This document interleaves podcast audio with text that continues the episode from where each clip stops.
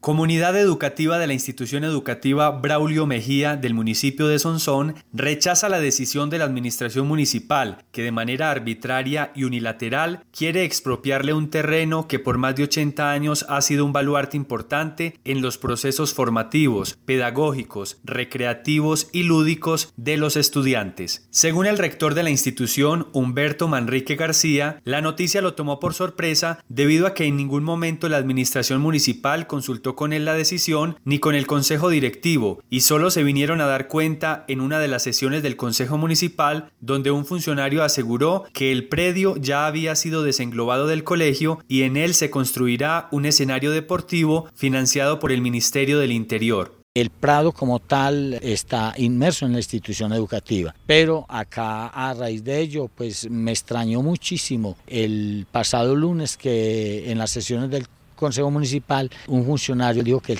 el, Prado ya había sido desenglobado del, colegio que ya hace parte del municipio. Entonces nosotros pues eh, eh, ni siquiera consultaron conmigo, ni siquiera le consultaron al Consejo Directivo y lo hicieron casi que a espaldas de la comunidad, con otros intereses. Nosotros estamos en este momento luchando para que efectivamente el Prado siga perteneciendo al colegio y podamos seguir disfrutando de él todo lo que hemos logrado como institución educativa, eh, con el Prado como fortaleza, hoy nos la quieren quitar, nos, nos quieren despojar de ello y yo ya no me imagino la institución sin el Prado. Por este motivo, la comunidad liceísta está convocando a una marcha desde la sede principal de la institución este jueves 7 de octubre a las 2 y 30 de la tarde para hacer sentir su voz de protesta y para que la administración municipal recapacite y reoriente este proyecto en un espacio más apto donde no se afecte la cotidianidad del colegio. Periódicoelpáramo.com, medio de comunicación social para el desarrollo, enfocado en el medio ambiente, la cultura y el agroecoturismo. Somos globales con énfasis en la región y el país. Síguenos en nuestras redes sociales, en Facebook y en YouTube